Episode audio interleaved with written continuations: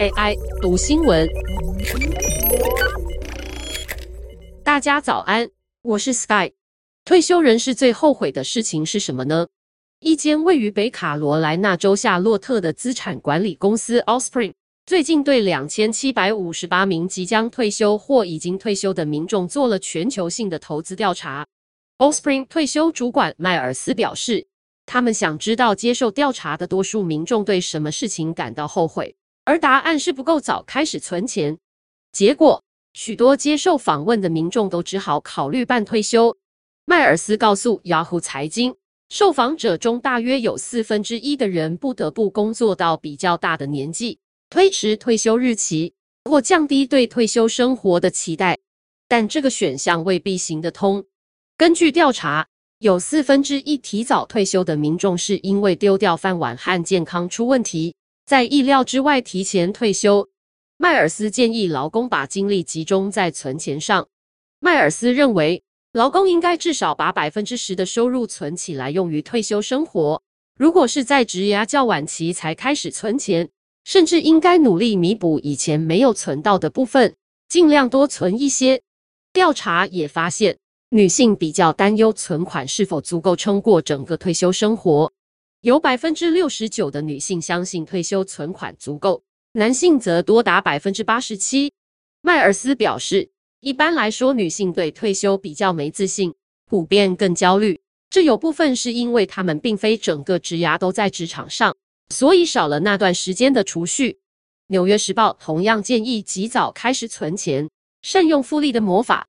假如两个人同样每年存五千美元，年投资报酬率都是百分之六。同样在六十七岁时退休停止存钱，二十二岁开始存的人会比三十二岁开始存的人多赚接近一倍的钱。换句话说，早十年开始存钱的人在退休时会比晚十年的人多了五十万美元。此外，这样也有助于养成存钱习惯。提早存钱比较好，大家都知道，但未必容易做到。而只要开始去做，你就会有冲动要让储蓄越来越多。然后看着存折越来越快乐，存多少钱才够呢？纽约时报专栏作家利却兹表示，合理范围内越多越好。你当然会看到文章告诉你至少要存百分之十五的收入，不过真正的数字是取决于你想工作到多大的岁数，你会继承多少遗产以及其他未知事实。所以越早开始，越频繁存钱，让它成为你的第二天性，是最好的。至于如何投资，《纽约时报》建议选择谦卑、无聊、简单以及便宜的方法就好。有些人主动选股很强或很会投资共同基金，但预测绩效能否复制并不容易。兼职投资的你在研究股票或产业或各国经济上也不太可能靠自己打赢市场。买入无聊的指数型基金，永久持有才是最好的选择。买指数型基金当然很无聊。但主动选股，你很可能会受到情绪的控制，做出糟糕选择。如果你想过着除了财务自足，心灵也能满足的退休生活，可以参考成功从职场过渡到退休生活的人分享的五个快乐退休策略。首先是做好规划，努力执行。快乐的退休人士通常花很多时间积极地为退休打造财务基础。他们会仔细思考投资策略，努力存钱。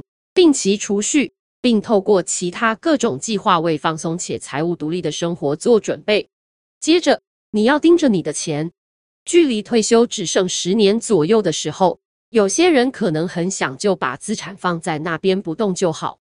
很多年轻投资人也会选择有目标日期的共同基金、自动管理投资组合，降低风险。同样的。很多退休人士选择报酬保守的策略来保护自己的资本免受市场震荡影响。但不管你是年轻人还是老人，都应该谨慎地盯住你的投资和现金流，抢先政府修法或任何其他可能改变你退休收入的情势变化，先采取行动。把钱丢给基金管理人之后就不管他的心态，或许能让你在市场生存，但别真的完全放手不管。第三。保持健康，多活动身体。你有定期上健身房吗？有的话，请继续保持，因为现在注意健康，年老退休后就能获得回报。第四，学些新东西，学些新技能或嗜好，不但好玩，也能让你的头脑保持敏锐和活跃。像是学吉他、学画画需要的心灵练习和解决问题的过程，可以减缓认知衰退。最后是维持社交网络。研究显示，社交活跃度增加的退休人士也更快乐。而其他类似研究发现，孤独与心脏病、中风和失智风险有关。孤独可能使老人减少活动，使得随着年纪增长，健康状况快速衰退的风险升高。在还没退休的时候，就可以思考你老了之后要做哪些刺激、有目的或是贡献社会的事情，像是加入社团或做志工，做些喜欢的事打发时间。最重要的是，维持与家人和朋友的感情，有助增加快乐，降低压力。以上文章由粤语加编译，技术由雅婷智慧提供。